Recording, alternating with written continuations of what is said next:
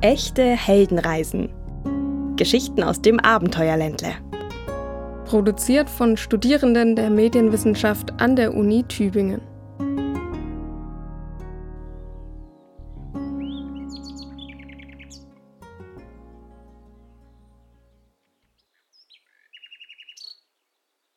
Eine glänzende Amsel landet auf betongrauen Mauern.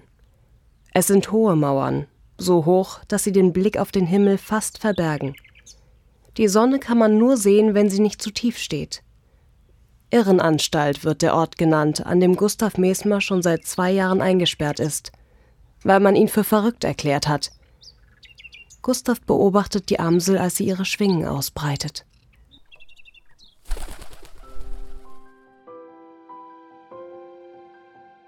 Habt ihr euch auch schon mal vorgestellt, einfach loszufliegen? Nein, nicht mit dem Flugzeug, sondern ganz von selbst, so wie ein Vogel. Die Arme ausbreiten, den Wind spüren und unten die Landschaft, die vorbeizieht. Die Häuser werden zu kleinen Papierschachteln und die Menschen sehen von oben aus wie Ameisen. So muss sich Freiheit anfühlen.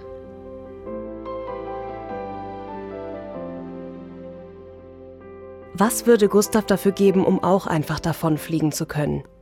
Denn ein schöner Ort zum Leben ist die Anstalt nicht. Der Alltag ist geprägt von Langeweile. Abwechslung oder gar Besuche von Angehörigen gibt es kaum. Die Bewohner und Bewohnerinnen sind abgegrenzt von der Außenwelt, weil man glaubt, dass sie da nicht reinpassen. Unter ihnen sind Menschen mit körperlicher Beeinträchtigung. Ihnen fehlt zum Beispiel ein Fuß oder sie sind blind. Bei anderen glaubt man, sie seien einfach nicht ganz richtig im Kopf. Zu ihnen zählt auch Gustav. Erfinder hinter Mauern. Gustav Mesmer und sein Traum vom Fliegen. Ein Podcast von Studierenden für Kinder.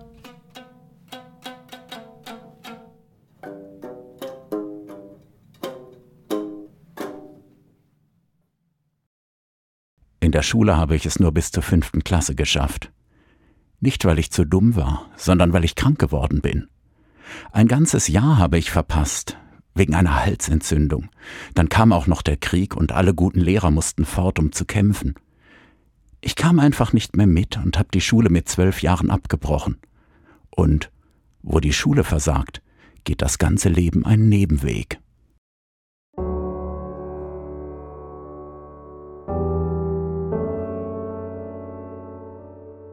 Gustav hat fünf ältere und noch sechs jüngere Geschwister. Er lebt mit seiner Familie in Alshausen, einem kleinen Dorf auf der Schwäbischen Alb. Um seiner großen Familie während des Krieges helfen zu können, fängt er an, auf verschiedenen Bauernhöfen zu arbeiten. So bekommen sie wenigstens etwas Ordentliches zu essen. Später lebt er ein paar Jahre in einem Kloster. Doch auch das ist nicht der richtige Ort für ihn. Im Kloster durfte ich nicht das sagen, was ich wollte. Es war verboten, die Mönche dort zu kritisieren oder ihre Taten zu hinterfragen.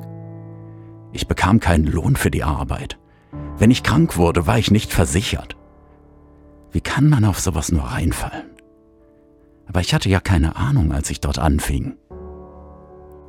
Gustav will sagen können, was ihn stört und verlässt das Kloster wieder, um als Schreiner zu arbeiten. Meistens bleibt er für sich. Wer ihn kennt, beschreibt ihn als stillen Zeitgenossen. Doch an einem Tag im März 1929 kann er im Gottesdienst nicht an sich halten. Dort wird gerade das christliche Abendmahl abgehalten. Dabei geht es um das letzte Abendessen, das Jesus mit seinen Anhängern zu sich nahm. Die Kirche sagt, Jesus habe den Wein als sein Blut bezeichnet. Gustav ruft nun beim Gottesdienst laut, dass der ausgeschenkte Wein nie und nimmer das Blut Christi sein könne. Und außerdem sei sowieso alles ein großer Schwindel. Daraufhin wird Gustav gewaltsam aus der Kirche abgeführt. Für seinen Arzt ist klar, jemand, der auf diese Weise die Kirche beleidigt, kann nur verrückt sein. Dabei sieht er ganz normal aus. Gustav ist 26 Jahre alt, ein schmächtiger, kleiner Mann mit abstehenden Ohren und braunem Stoppelhaar. Trotzdem wird er elf Tage nach dem Vorfall im Gottesdienst in die Irrenanstalt in Bad Schussenried eingeliefert, eine kleine Stadt bei Ravensburg. Früher Irrenhaus, dann Heil- und Pflegeanstalt, heute genannt psychiatrisches Landeskrankenhaus. Mit dem Eintritt in die Anstalt sperrt man dich aus deinem alten Leben aus. Alle Kleider, Wertsachen und Papiere werden abgenommen, Nur ein Hemd liegt vorbereitet. Manchmal durften die Patienten in den Garten. Da habe ich mich dann auf den Mauersockel gesetzt und versucht, meine Langeweile zu vertreiben. Ich habe Kiesel sortiert und Grashalme mit kleinen Ästen zusammengeflochten. Ich musste mich beschäftigen. Das Nichtstun wäre sonst unerträglich gewesen. Tag ein, Tag aus derselbe Ablauf. Nie etwas Neues. Innere Wehmut erfüllte mich. Stefan Hartmeier, der sich später eng mit Gustav anfreundet, erinnert sich an Gustavs Erzählungen von damals. Heute gehört Stefan zum Vorstand der Gustav Mesmer Stiftung, die Gustavs Leben und Werke für die Nachwelt erhält. Also er war ja dann in einer sogenannten geschlossenen Anstalt, das heißt, abends wurden da die Türen zugesperrt und waren auch die Fenster vergittert und er kam nur tagsüber beim Arbeiten raus. Und da ist er dann halt ab und zu mal entwischt und er, ihn hat es vor allem immer nach Hause gezogen. Er wollte, glaube ich, auch mit seinen Eltern immer wieder reden, dass sie ihn vielleicht doch wieder rausholen aus der Anstalt, weil er sich so ungerechtfertigt da eingesperrt gefühlt hat, was ja auch im Prinzip so war.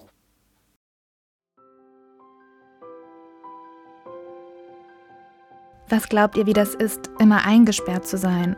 Das ist bestimmt kein schönes Gefühl. Ihr dürft nicht aus dem Haus gehen und auf der Straße Fahrrad fahren. Ihr habt kein eigenes Zimmer und keine Spielsachen, gar nichts. Und eure Freunde dürft ihr auch nicht sehen. Ein bisschen wie Hausarrest, nur schlimmer.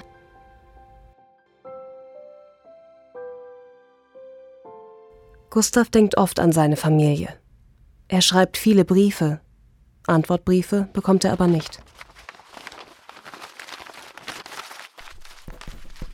Lieber Vater, ich bin schon 14 Tage nicht mehr an der frischen Luft gewesen und alle Freude ist aus meinem Leben verschwunden. Fast schon ein Jahr hier in der Anstalt. Keine Freude, kein Leben, gar nichts. Nur ein langsames Dahinsterben. Das ist kein Leben mehr. Eines Tages unternimmt Gustav aus Verzweiflung und Einsamkeit den ersten seiner vielen Fluchtversuche.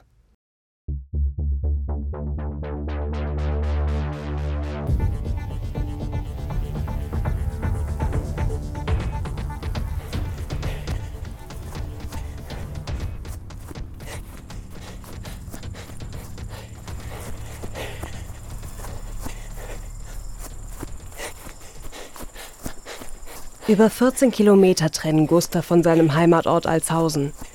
Zu Fuß versucht er sich durchzuschlagen, läuft aber über Felder, Stock und Stein. Er will nach Hause. Doch die Pfleger in der Anstalt alarmieren die Polizei. Und die fangen ihn ein, bringen ihn wieder zurück in die Anstalt. Immer wieder versucht Gustav aus seinem Gefängnis auszubrechen, doch jedes Mal wird er unterwegs aufgegriffen und zurückgebracht. Bis er eines Tages endlich sein Elternhaus erreicht. Das Haus meiner Eltern stand in der Heugasse in Alshausen. Es hatte zwei Stockwerke, ein gutbürgerliches Haus mit einem schönen Garten und einem Anbau hinten. Hier bin ich groß geworden. Doch als Gustav seine Familie wieder sieht, enttäuscht sie ihn. Seine Eltern schicken ihn wieder zurück. Sie glauben, dass es zu teuer ist, wenn er wieder bei ihnen wohnt. Er ist daheim darum nicht mehr willkommen. Schweren Herzens kehrt Gustav freiwillig zurück in die Anstalt.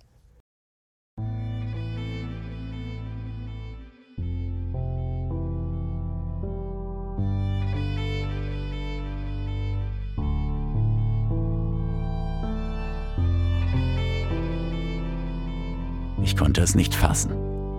Gerade hatte ich es nach Hause geschafft, da schickten sie mich wieder zurück. In die Irrenanstalt. Ich wollte das nicht. Ich wollte bei meiner Familie sein, bei meinen Geschwistern und meiner Mutter. Ein normales Leben führen. Ich war doch gar nicht verrückt. Doch dann wurde ich schon wieder weggesperrt. Ich fühlte mich verloren und wusste nicht, was ich noch tun konnte. Nach einiger Zeit fängt Gustav an, in der Anstalt als Buchbinder zu arbeiten. Er nimmt alte Bücher auseinander, pflegt sie so gut es geht, ordnet sie und bindet sie wieder neu zusammen. Schließlich ist er Schreiner und handwerklich geschickt. Die Beschäftigung tut ihm gut und bietet Abwechslung. Ich habe mal ein Gedicht geschrieben. In der Anstalt tun die Narren tüchtig graben, tüchtig scharren. Glücklich diese, die es können. frische Luft vermissen jene, die im Bett den ganzen Tag nur stöhnen. Eines Tages entdeckt Gustav in der Buchbinderei etwas Interessantes. Es ist eine Zeitschrift, die über einen Österreicher und einen Franzosen berichtet, die mit einem Fahrrad fliegen wollten.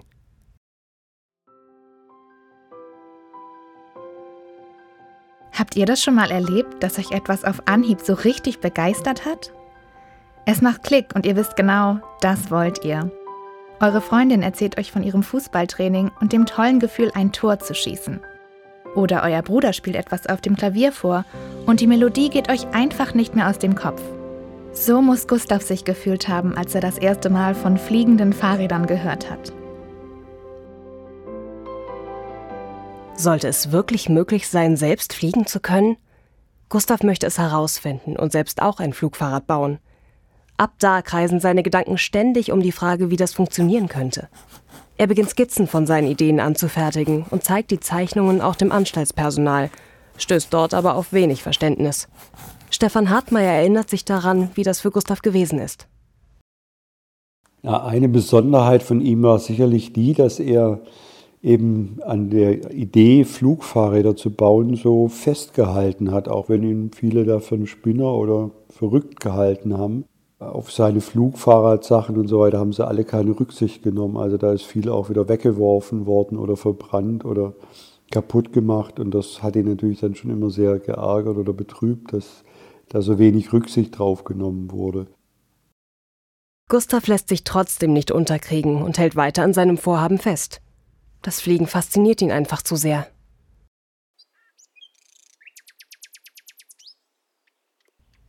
Es stehen die Menschen draußen in der Natur. Schauen bestaunt die Vögel, groß und klein, wie sie so beschwingt durch die Lüfte schweben.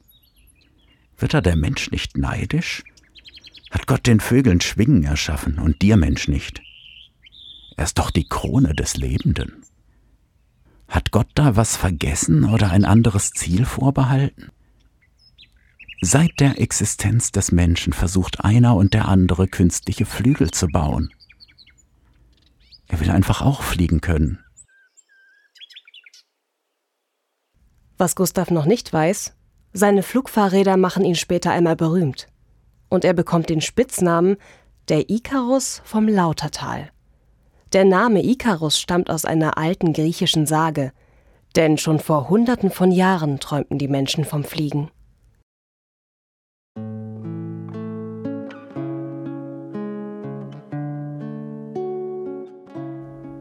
Ikarus war der Sohn des talentierten Baumeisters und Künstlers Daedalus.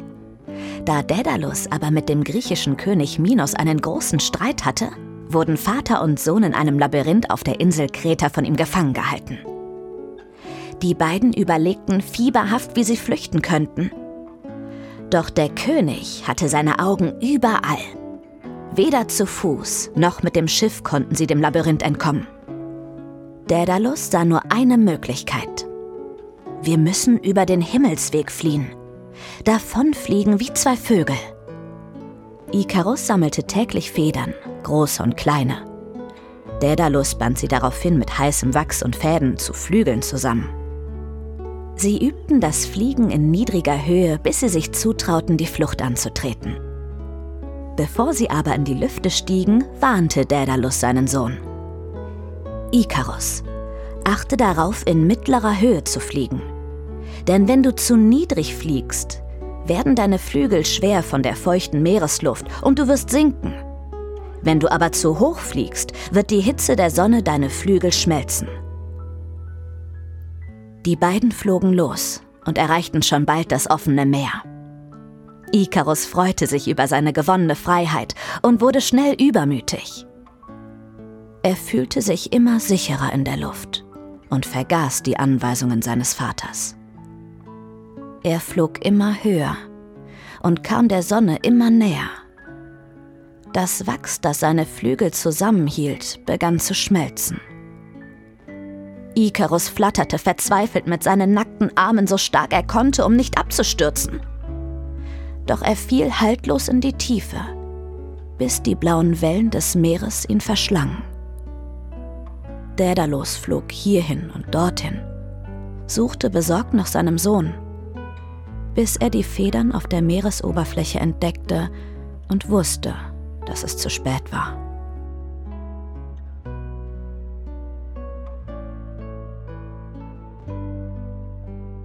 Wird Gustav Mesmer das gleiche passieren wie seinem Namensvetter Ikarus?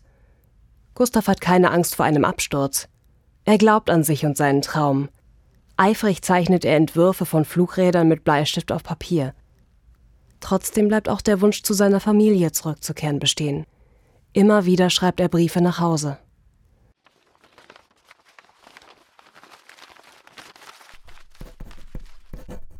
Liebe Eltern, dass es so lange ginge mit meinem Aufenthalt hier, hätte ich nicht gedacht. Wenn man nur ein wenig etwas ändern könnte. Wie wäre es, wenn ich einmal ein paar Tage auf Besuch heimkommen dürfte? Ich glaube, es läge schon etwas auch in eurem Vermögen. Also, so bitte ich euch, entscheidet euch. Ihr könnt mich ja nicht in der Irrenanstalt lassen. Das ist kein Verhalten der Eltern zu ihrem Kind. Auf Antworten wartet Gustav vergeblich. Er widmet sich also weiter seiner neuen Leidenschaft, den Flugfahrrädern. Seine Modellzeichnungen erinnern aus der Ferne an Vögel mit riesigen Schwingen, bei denen das Fahrrad den Körper darstellt. Bunte Segel bilden die Flügel.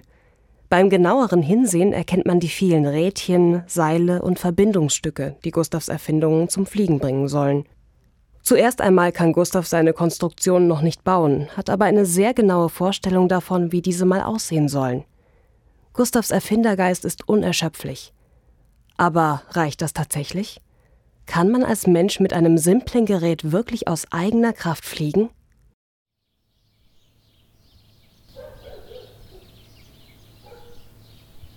Heute erfindet zwar keiner mehr Flugfahrräder, aber dafür gibt es andere Fluggeräte. Drachen zum Beispiel, mit denen die Menschen beinahe von alleine fliegen können. Um mehr über das Drachenfliegen herauszufinden, treffen wir einen echten Drachenflieger in seiner Flugschule in Obersontheim nahe Schwäbisch Hall. Christoph Wankmüller fliegt schon fast sein ganzes Leben lang und ist seit einiger Zeit selbst Fluglehrer. Wir möchten verstehen, wie ein solcher Drachen funktioniert und bauen mit Christoph gemeinsam einen auf. Also jeder Drachen ist gleich aufzubauen. Man braucht keine besonderen Kenntnisse, man muss nur wissen, worauf es ankommt.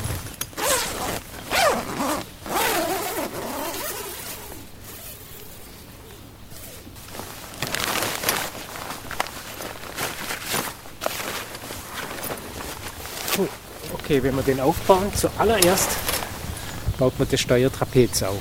Die wird ein Drachen gesteuert durch Gewichtsverlagerung. Das heißt, man braucht Rohre, an denen man sein eigenes Gewicht verschieben kann und das ist das Steuertrapez. Und auf die Basis kommen Räder, weil man ab und zu beim Üben auch auf den Rädern landet und auch später.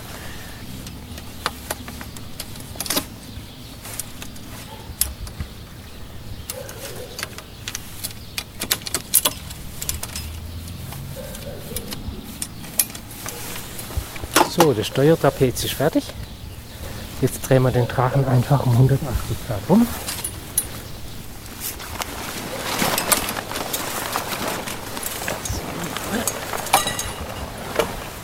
Super. Die Flügel sind draußen.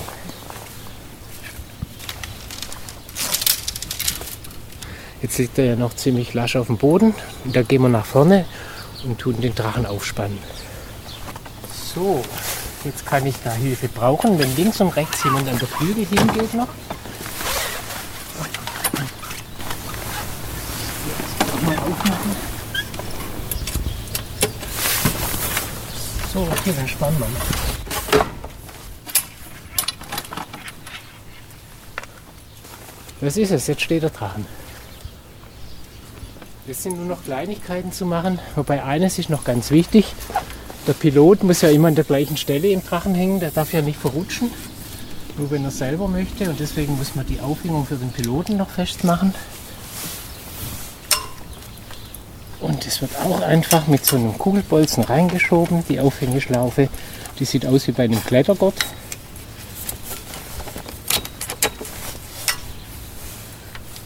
Und die wird auch gesichert. Und dann könnte sich jetzt schon der Pilot reinhängen. Und so wie der Drachen jetzt dasteht, wäre er schon flugfertig. Wie schnell waren wir? Wie lange hat es gedauert? Wir brauchen nur neun Minuten, um den Drachen startklar zu machen. Mit acht Metern Spannweite füllt er beinahe den ganzen Garten aus. Der Drachen besteht aus einem Aluminiumrohrgestänge. Stahlseile halten das Ganze zusammen. Über das Gestänge ist ein knallbuntes, dreieckiges Segel gezogen, ähnlich wie bei einem Segelboot. Und damit soll man jetzt fliegen können? So richtig können wir uns das noch nicht vorstellen. Du musst dich mit der Natur, mit dem Wetter beschäftigen und du fliegst ja mit, mit Solarenergie praktisch, mit der Sonne, mit Thermik und mit Wind. Und, ähm, und du fliegst völlig frei wie ein Vogel. Das heißt, du brauchst keinen Motor, du brauchst auch keine sonstigen Hilfsmittel, du kannst deinen Drachen selber alleine am Berg aufbauen. Und wenn es gut ist vom Wetter, dann kannst du richtig lang fliegen. Stundenlang und auch richtig hoch. Das Drachenfliegen scheint nicht ganz einfach zu sein. Wir fragen Christoph, ob er uns die Wissenschaft hinter dem Fliegen einmal erklären kann. Aerodynamik ist eine physikalische Lehre und das war die Lehre von den äh, Luftströmungen an einem festen Körper. Und fliegen könnte man eigentlich ja nicht, weil man schwerer ist wie die Luft, aber der Vogel kann es ja auch. Und zwar deswegen, weil sein Körper so geformt ist, dass er Auftrieb erzeugt.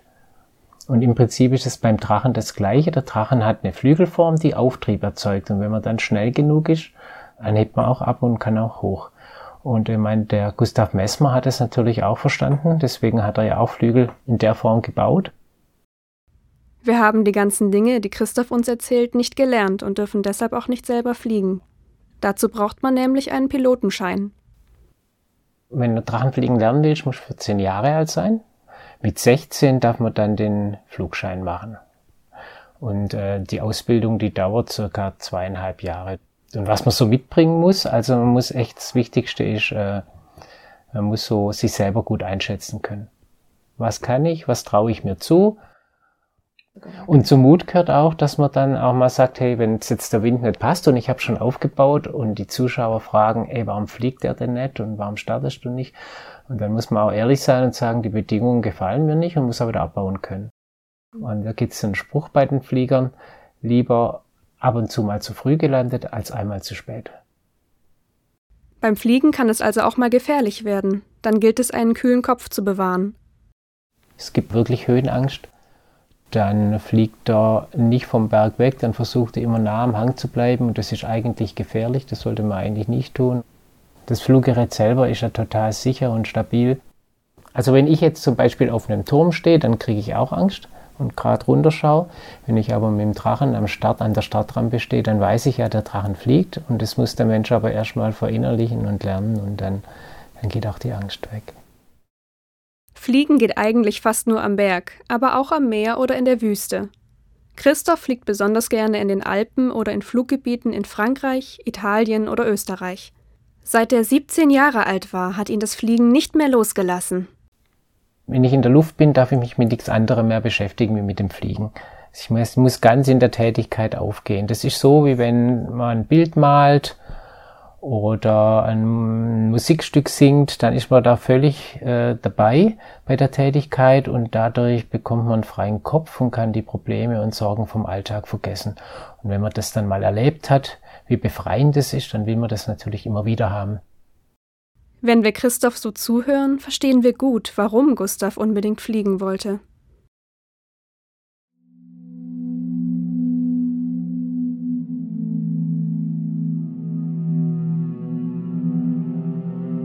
Als Gustav 31 Jahre alt ist, sitzt er immer noch in der Anstalt. Und in Deutschland passieren schreckliche Dinge. 1933 kommt Adolf Hitler an die Macht. Hitler und seine Gefolgsleute nennen sich Nationalsozialisten, Deshalb bezeichnen wir sie heute auch als Nazis. Die Nazis sind Rassisten. Das heißt, sie sind der Meinung, dass manche Menschen weniger wert sind als andere und deshalb unterdrückt und sogar ermordet werden dürfen. Ihr Hass wendet sich unter anderem gegen Menschen mit anderem Glauben, anderer Hautfarbe und alle, die nicht mit ihren Ansichten übereinstimmen. Die Nazis glauben auch, dass Menschen mit einer körperlichen oder geistigen Behinderung nicht auf der Welt sein sollten. Deshalb erlassen sie kurz nach ihrer Machtübernahme ein Gesetz, wonach Menschen mit Behinderung keine Kinder mehr bekommen dürfen. Um das sicherzustellen, sollen Ärzte und Ärztinnen medizinische Eingriffe an diesen Menschen durchführen. Das nennt man Sterilisieren oder Kastrieren. Da man auch Gustav für geistig krank hält, ist auch er von dem Gesetz bedroht. Niemand von den Patienten weiß, wer von ihnen sterilisiert wird und wer nicht. Auch Gustav hat große Angst davor. Eigentlich hätte er immer gerne eine Frau und Kinder gehabt. Immer wieder fragt er das Pflegepersonal, ob er sich nach einer Verlobten umsehen könne. Doch innerhalb der Anstalt ist dies unmöglich. Was Gustav nicht weiß, ist, dass ihn sein unbefristeter Aufenthalt insgeheim vor der Sterilisierung rettet. Stefan Hartmeier erzählt, wie Gustav diese schreckliche Zeit damals erlebt hat. Er hatte auch Angst, dass er kastriert werden sollte. Das wurde ja auch teilweise gemacht und deswegen ist er dann auch öfters mal abgehauen in der Zeit. Aber sterilisiert wurden vor allem diejenigen, die entlassen wurden. Also diejenigen, die jetzt nicht mehr in der psychiatrischen Anstalt bleiben mussten, wurden dann sozusagen, damit nichts mehr passieren kann und die sich auch nicht weiter vermehren, wurden dann alle sterilisiert. Aber da er eh nicht entlassen wurde, bestand auch nicht die Gefahr. Gustav hat Glück im Unglück. Doch die Lage in Deutschland spitzt sich weiter zu. Die Nazis bereiten sich auf einen Krieg vor. In Krankenhäusern und Pflegeeinrichtungen soll Platz gemacht werden für verletzte Soldaten. Menschen wie Gustav sind ihnen im Weg. Und da Hitler und seine Anhänger glauben, das Leben von Menschen mit Behinderung sei nichts wert, beschließen sie, sie zu töten. Sie errichten sogenannte Tötungsanstalten. Auch in Grafeneck, nicht weit von der Anstalt entfernt, in der Gustav lebt. Gustav weiß, er schwebt in großer Gefahr. Also als es um diese sogenannten Krankenmorde ging, hatte er schon Angst, dass, er, dass ihm da auch was passiert, dass er auch auf einer der Listen steht. Und er hat alles mitbekommen, er hat ja auch alles verstanden, was da los ist und hatte immer wieder gemerkt, dass Leute fehlen oder abtransportiert worden sind. Gustavs Traum von Freiheit scheint so weit entfernt wie nie zuvor. Jeden Tag aufs Neue muss er um sein Leben bangen, wieder unternimmt er zahlreiche Fluchtversuche, alle erfolglos. Die Lage scheint aussichtslos. Doch Gustavs Fleiß und Geschick retten ihn vor dem Tod in der Vernichtungsanstalt. Danach haben die dann schon viele Leute nach Grafeneck gebracht und umgebracht. Aber sie haben natürlich diejenigen, die sie in den Anstalten auch gut gebrauchen konnten, in der Gärtnerei oder sonst irgendwo, dann, die haben sie dann schon versucht, da zu behalten. Er war eben guter Arbeiter auch damals und das war sein Glück. Dadurch wurde er immer wieder verschont, weil sie ihn brauchen konnten in der Gärtnerei oder in der Landwirtschaft. Während ihrer Herrschaft ermorden die Nazis über 10.000 Menschen in Grafeneck. Haarscharf entkommt Gustav dem Tod.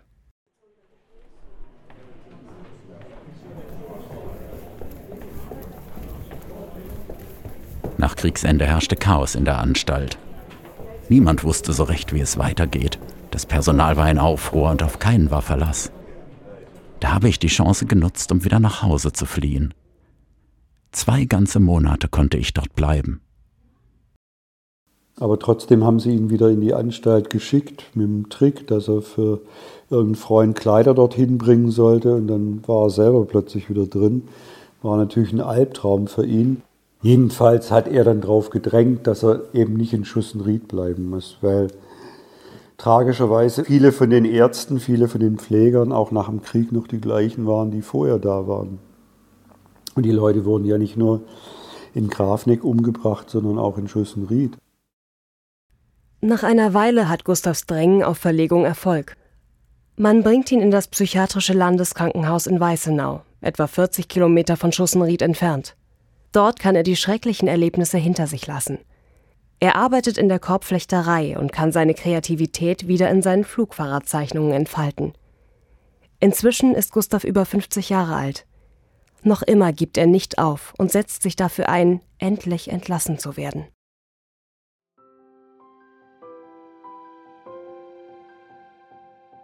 Stellt euch vor, ihr seid erwachsen und dürft immer noch keine eigenen Entscheidungen treffen. Ihr dürft euch nicht aussuchen, was ihr esst, wo ihr wohnt oder in welchem Beruf ihr arbeitet. Über alles entscheiden andere Menschen. Dabei ist es doch euer Leben.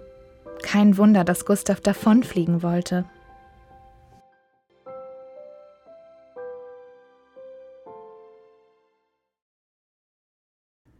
Jeder Patient hofft auf Genesung, noch mehr auf Entlassung. 25 Jahre warte ich schon, trotz Genesung, auf Entlassung. Längst hätte ich mich erholen können. Aber nein, Zuerst musste ich alt werden. Ist das nicht ein Lebensverlust? Denn die Pfleger stellen uns alle auf den gleichen Standpunkt. Das normale Leben betrifft dich nie mehr. Gustav schreibt zahlreiche Briefe an alle möglichen Leute, die ihm vielleicht helfen können.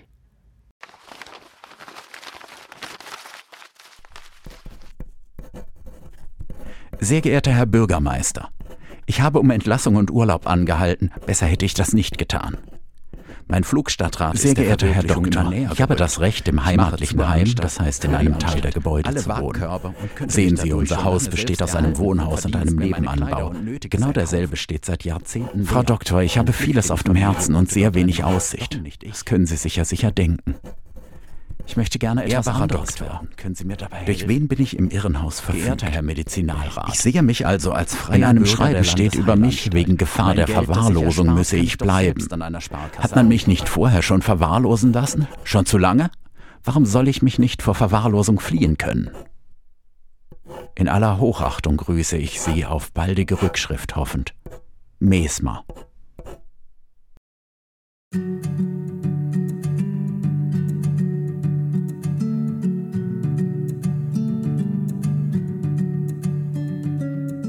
Im Jahr 1964 hat Gustav endlich Erfolg. Seine Schwägerin und sein Bruder setzen sich dafür ein, dass er in ein Altenheim in Buttenhausen kommt. Nach 35 Jahren kann Gustav dem Leben in der Anstalt den Rücken kehren.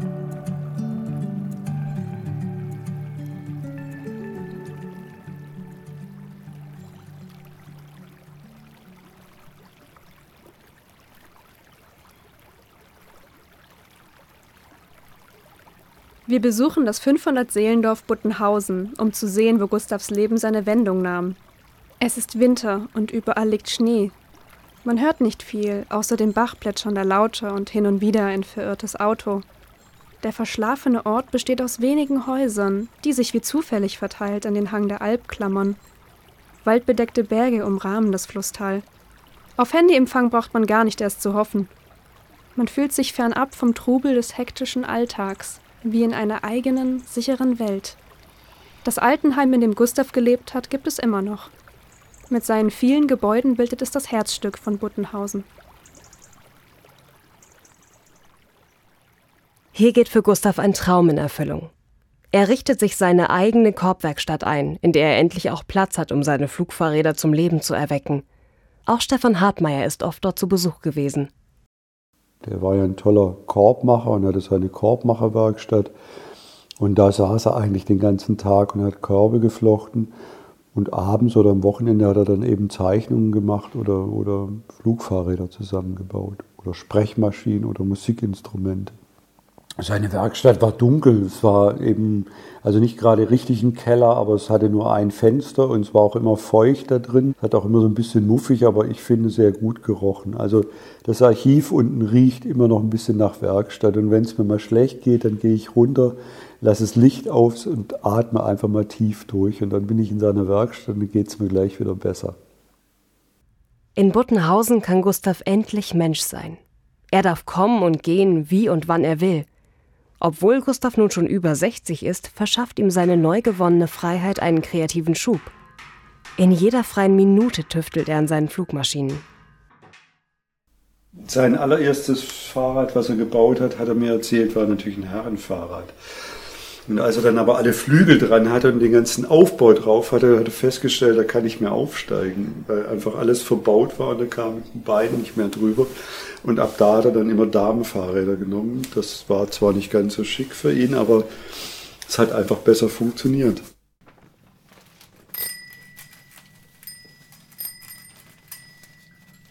Die vielen unterschiedlichen Einzelteile, mit denen Gustav seine Flugfahrräder baut, sehen auf den ersten Blick vielleicht ein wenig abenteuerlich aus. Doch jedes Teil hat seinen Sinn und Zweck. Er hat alles sorgsam durchdacht. Wenn so ein Flugfahrer zerlegt ist, sind es eigentlich nur ein paar Bretter und Balken und äh, ein bisschen Plastikfolie. Man weiß eigentlich gar nicht so genau, was da vor einem liegt. Es ist wie eine Schatzsuche. Er hat ja nur gebrauchte Sachen verwendet, auch Papier war meistens auf einer Seite schon beschrieben, auf der anderen Seite hat er dann noch reingezeichnet. alles, was er verwendet hat, hat er irgendwo gefunden, oft auf Müllplätzen und hat es dann für sich wieder aufbereitet. Und so hatte er einfach seine ganz eigene Welt zur Verfügung. Und das ist schon faszinierend anzugucken. Zum Testen meiner Flugräder bin ich durch die Straßen von Buttenhausen gefahren. Oder hoch auf den Hügel zu der kleinen Holzhütte mit meinem Materiallager. Und dann mit viel Tempo runter. Ich bin nie abgestürzt. Aber die Leute im Dorf haben mich trotzdem den Ikarus vom Lautertal genannt, wenn sie mich gesehen haben.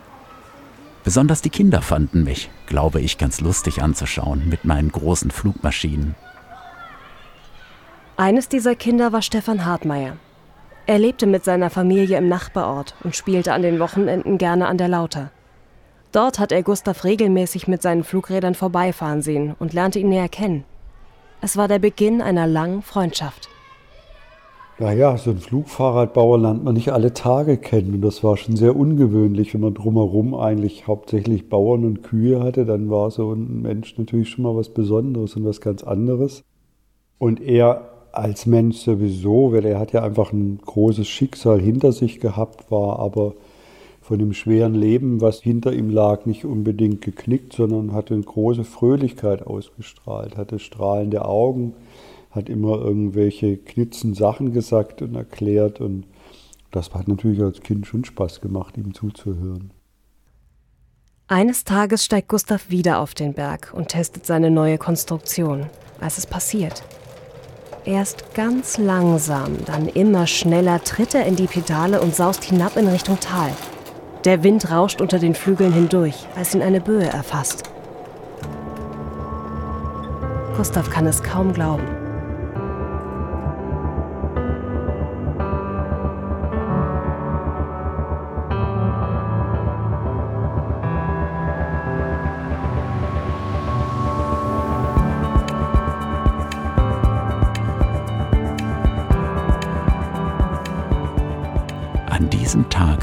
Es geschafft. Eine Handbreit bin ich abgehoben und ein paar Meter weit über den Boden geschwebt. Viele Jahre habe ich davon geträumt, so frei zu sein wie die Vögel. Über dieses Gefühl könnte ich endlos erzählen und Gedichte schreiben. Kannst du einmal fliegen? Steig auf einen Hügel, steige in die Höhe. Ach, wär dies für dich so schön, so frei sein wie die Vögel. Auch den letzten Raum der Erde zu passieren, bei Sonnenschein wie blühender Natur. Wenn ich schaukle durch die Lüfte, welch herrliches Gefühl. Unser Menschheitstraum ist nun erfüllet. Es gibt jetzt nur noch Auferstehen. Der Luftraum ist noch frei für dich. Erfinde dir schnell ein paar Flügel, frei sollen sie dich heben, du sollst durch die Lüfte schweben. Ach, wär das dein Glück.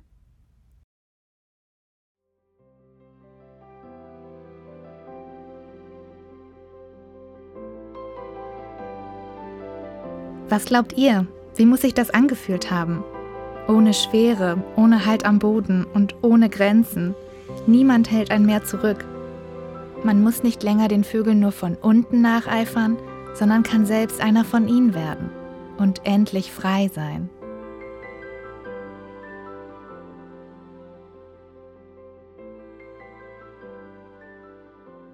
Ob Gustav wirklich abgehoben ist, weiß niemand, denn keiner hat ihn dabei gesehen.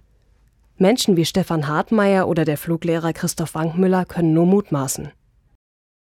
Ich kann schwer sagen, ob er wirklich geflogen ist. Ob das so war oder nicht, ist, glaube ich, nicht wichtig. Ist, Im Kopf ist er bestimmt ganz viel geflogen. Wobei es schon so ist, wenn man damit fährt und der Wind in die Flügel reinkommt und das Ganze sich dann aufbläht, dann wird das Flugfahrrad schon sehr leicht und man kann sehr schwer nur noch lenken, weil einfach der Reifen gar nicht mehr so Bodenhaftung hat. Und wenn dann auch alles anfängt zu flattern und der Wind so durchrauscht, hat man durchaus das Gefühl auch abzuheben. Und ob das dann 5 cm sind oder später dann 1000 Meter, ist einmal egal. Hauptsache, man ist einfach vom Boden weg. Man hat die Haftung verloren. Ne? Und, und, und, dann wird der Kopf frei und dann konzentriert man sich total auf das, was man tut. Dann hat man den Flow. Und, äh, und beim so Flugfahrrad wäre es eigentlich genauso, wenn es fliegen würde.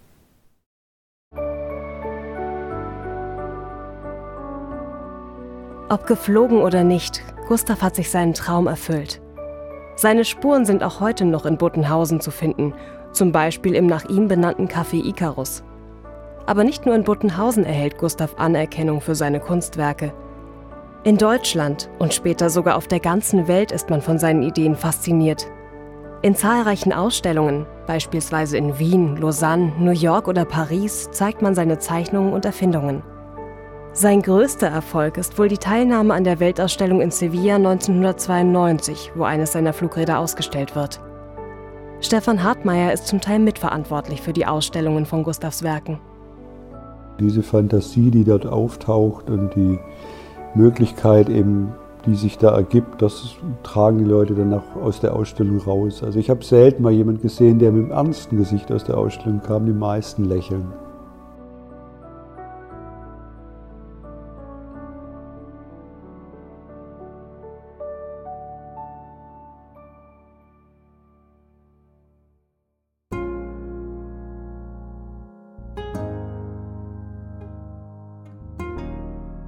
Das war Erfinder hinter Mauern. Gustav Mesmer und sein Traum vom Fliegen. Ein Podcast von Studierenden für Kinder.